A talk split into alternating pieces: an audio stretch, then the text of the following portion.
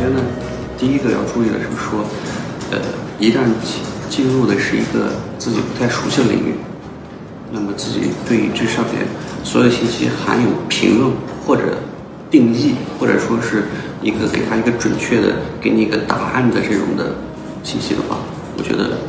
最开始都要保持一个怀疑态度。为什么？因为嗯，你的认知还没有接触到这个领域，一旦接触到这个信息的话，第一反应很有可能就会把这个认知给植入到你的脑海里面，然后呢，你就会认认为这条信息是正确的。然而这条信息的话，有可能它就是为了让你去知道它是正确的，所以它是正确的。而且很多信息的话，实际上是存在有很多特定条件的、特定条件的，并不是说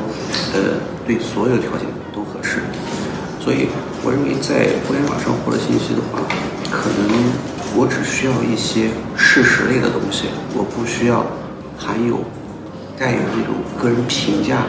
个人去给它定性的这种东西，或或者说我干脆就忽略那些评价的东西，我只把这个事实看到，然后自己去通过事实去找产生这个事实的原因，然后从中来获得我所需要的一个